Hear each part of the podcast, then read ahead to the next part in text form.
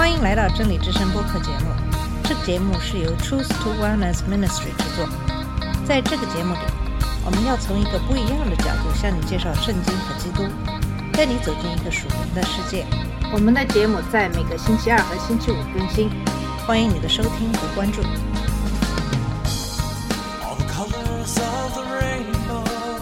你好，我是马军。上期节目给大家重点介绍了保罗这个颠覆世界的人。今天的节目给大家介绍《使徒行传》的十七章十六到三十四节，保罗向世俗智者传福音。这段经文，因为它不仅让我们了解了保罗的思想，还为我们提供了一个向未得救者传福音的正确方法，好的范例。从这段经文中也可以看出，保罗的榜样与美国基督教福音派流行的做法是截然相反。现在很多自称为传福音者的人的方法，并不遵循任何圣经的模式，而是使用现代营销的模式。这并不是说从市场营销中得出的原则不能用于宣讲福音，而是说推销耶稣和宣讲耶稣之间有着很大的区别。一些宗教推销员的行为极大地玷污了圣经中传道人的这一美好的称号。保罗从未推销过耶稣，他从未成为福音的小贩。与此同时，保罗也避免了另一种极端。有些人似乎太专注于自己所说的话，以至于忘记了自己是在对谁说话。有些人变得麻木不仁，以至于他们的言谈举止最终冒犯他人。虽然福音确实会冒犯非基督徒，但是我们应该确保这个冒犯的原因是福音，而不是因为我们令人讨厌。保罗对他的听众很敏感。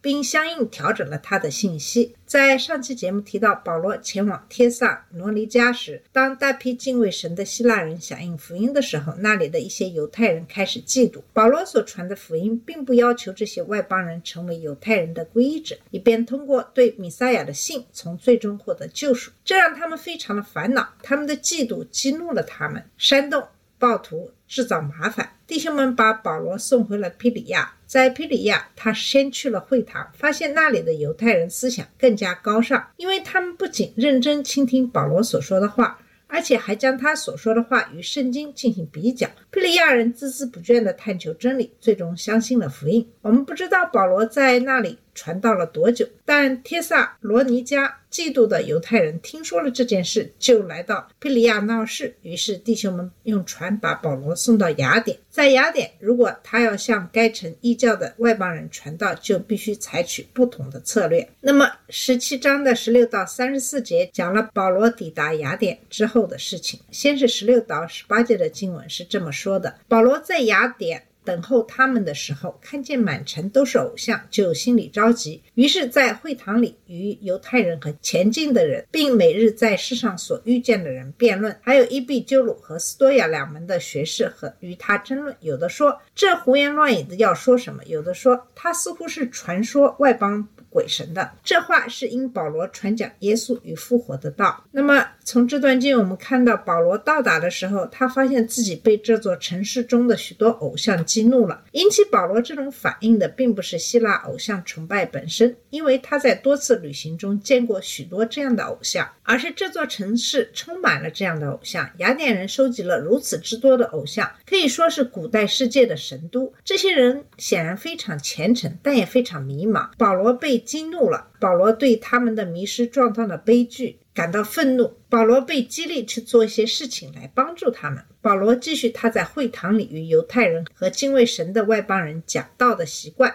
但他也到集市上与在场的人交谈。第十八节的结尾告诉我们，保罗正在传讲耶稣和复活。他到人们聚集的地方对他们说话。有人说保罗是在街头布道，从某种意义上说，他确实是这样做。但不要以为他是在商业区的某个街角对路过的人大喊大叫。保罗所做的要简单得多，任何基督徒都可以做到。不要把这个集市想象成一个超市或购物中心，人们一心想去那里买东西；把它想象成一个购物中心或街头集市，人们去那里不仅是为了买东西，也是为了相互认识、闲逛，并与在场的其他人交流。在这样的场合与不认识的人交谈，看看你能把他们引向何方，并不是不礼貌的行为。保罗有目的的去做，这不是偶然，而是有目的的努力，使他与市场上的人们接触，并向他们传讲耶稣。在集市上，有一些伊壁鸠鲁派和斯多哥派的哲学家，伊壁鸠鲁派追求的是一种超然物外的满足感，他们不相信神对人生的干预，也不相信神对人生的惩罚，这导致了唯物主义的人生观。另一方面，斯多哥派是泛神论者，他们试图通过接受自然的存在，然后在自然中找到自己的位置，从而找到幸福。其中一些哲学家藐视保罗，称他为流浪的哲学家。在场的其他人对保罗所说的话感到好奇，这就引出了第十九节邀请保罗参加亚略巴谷会议的经文。十九到二十一节的经文是这么说的：他们就把他带到亚略巴谷，说：“你所讲这新道，我们也可以知道吗？因为你有些奇怪的事传到我们耳中，我们愿意知道这些事是什么意思。”雅典人和住在那里的客人都不顾别的事，只将新闻说说听听。雅典是著名的哲学中心，历史上曾出现过苏格拉底、柏拉图和亚里士多德等人。亚略巴谷即火星山，是城里的哲学家和来访者聚集交谈的地方。他们总是对新事物感兴趣，因此他们邀请保罗向他们解释更多的他所说的在他们听来如此陌生的事情。对保罗来说，这是一个千载难逢的机会，他充分利用了这个机会。他的布道是一个典范，告诉我们如何不仅向世俗的智者，而且向任何与自己世界观相反的人正确的说话。那么，十七章二十二到三十四节就是介绍了保罗的布道。首先，二十二到二十三节的经文是这么说的：保罗站在亚略巴谷当中说：“众位雅典人呐、我看你们凡事很敬畏鬼神。我游行的时候，观看你们所敬拜的，遇见一座坛，上面写着未识之神，你们所不认识而敬拜的。我现在告诉你们。”在这里，保罗在布道一开始就找到了一个共同点，并以此为基础展开论述，指出他们需要耶稣基督。一开始正是因为有这么多偶像的存在，才激起了他的行动。所以他以此为出发点，说明他认识到他们是一个非常虔诚的民族，宗教信仰是他们的共同点。然而，仅仅有宗教信仰并不安全，因为宗教信仰的不同往往是战争的起因。如果保罗攻击他们的宗教，他们就会变得自卫，不听他对自己宗教的看法。如果保罗不理会他们的泛神论宗教信仰，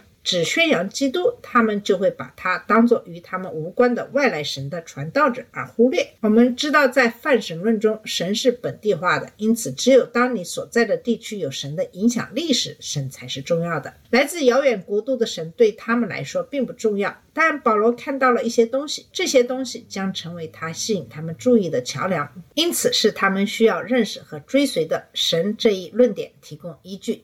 他指出，他曾路过一个祭坛，上面刻着“献给一位不知名的神”。保罗要告诉他们，这位他们不认识的神。那么，这座雕像背后有一个故事。保罗可能知道这个故事，因为他是在希腊文化中长大的。在这段经文的后面，他引用了故事中的核心人物的话：在公元前六世纪，雅典遭受了一场瘟疫的袭击。他们认为这场瘟疫是由某位神灵引起的，但无论他们向哪位神灵献祭，都无法平息瘟疫。最后，他们联系了一位来自克里特岛的名叫埃皮门尼德斯的人，并把他带到雅典寻求建议。他设置了一个测试。假设他们错过了一个神，而这个神足够伟大和善良，只要他们承认自己的无知并呼唤他，他就能为他们的瘟疫做些什么。那么，这个测试包括清晨在马尔斯山上放出一群羊，当时羊群非常饥饿，然后人们假定凡是躺下不吃东西的羊都会被这位伟大而善良的未知之神选中作为祭品。当测试进行时，一些羊确实违背了他们的正常天性，躺在草地上而不吃草。雅典人把他们献祭给了这位不知名的神，于是瘟疫结束了。后来，不仅在雅典，在希腊的其他地人们也为这位不知名的神建立了祭坛，以提醒人们有一位神是善良的，比他们崇拜的许多小神更伟大。他们在无知中崇拜的偶像，保罗现在要向他们宣讲这位神的真相。二十四到二十九节，保罗宣告了真神的本质。那么，保罗在宣布这位他们所不认识的神的真实本质的时候，首先使用了希腊语中的一个特殊的词。这个词曾在哲学家色诺芬、柏拉图和亚里士多德的著作中被用作唯一至高神的人名。真神不同于雅典人收集的各种神。二十四节的经文是这么说的：创造宇宙和其中万物的神，既是天地的主，就不住人手所造的殿。保罗首先声明，至高无上的神比自然更伟大，因为他是造物主，因此是所有被造物的主宰。希腊诸神是自然的一部分，因为他们本身是被造物，通常是其他神的后代。某些神应该能够控制自然的某些方面，但反过来又受制于他们无法控制的自然的其他方面。真神创造了大自然，也是大自然的主宰。雅典人在全城建造了神庙，作为他们众多神灵的居所。他们的众神之王宙斯的神庙就是其中最著名的一座。至高无上的神并不住在这样的地方，因为他是超凡脱俗的。真神远非人类能为他建造的任何东西所能比拟，因为人类所造的任何东西都配不上造物主。正如主自己在以赛亚书六十六章一节中所说：“天是我的宝座，地是我的脚凳，你们在哪里可以为我建造房屋呢？哪里有我可以安歇的地方呢？”保罗在第二十五节中的下一个观点是：神是自主的。二十五节是这么说。也不用人手服侍，好像缺少什么，自己倒将生命气息万物赐给万人。那么，希腊万神殿的诸神都是由人类侍奉的，他们的神话中充满了神操纵人类。以达到目的的故事。真正的神是自主的，他不需要人类的任何帮助。神为人类所做的一切都源于他的善良和仁慈，而不是为了操纵人类为自己谋取利益。另一方面，人需要神的一切，因为他是万物生命和气息的赐予者。在第二十六节中，保罗将神尊为最高的统治者。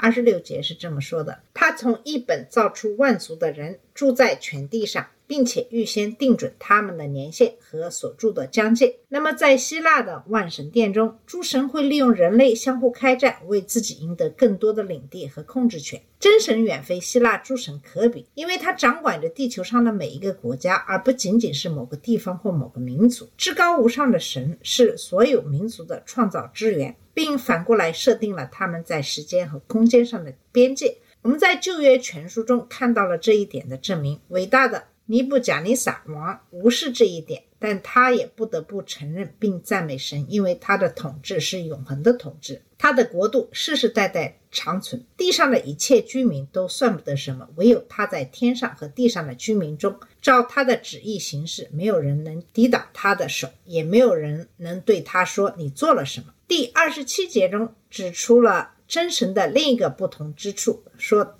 他是平易近人的。二十七节经文是这么说的：要叫他们寻求神，或者可以揣摩而得。其实他离我们个人不远。我们知道希腊人的神是不可接近的，他们可能近在咫尺，也可能远在天边。他们可能离你很远，即使你遇到了，你也无法确定会得到什么样的回应。真神离任何愿意寻求他的人都不远。保罗肯定了许多世纪前埃皮门尼德斯的假设，即有一位伟大而善良的神。即使他们对他一无所知，他也会仁慈地对待他们。他们只需承认自己的无知，并寻求他。希伯来书十一章六节告诉我们：人非有信，就不能得他的喜悦，因为到神面前来的人必须信他有，并且信他赏赐那寻求他的人。在二十八节中，保罗引用了古代哲学家的话来支持他的主张。二十八节是这么说的：我们生活、动作、存留。都在乎他，就如你们所作诗的。有人说，我们也是他所生的。从这里我们看出，甚至希腊诗人也承认神存在于神之中的这一事实。保罗特别引用的希腊诗人是阿拉图斯和。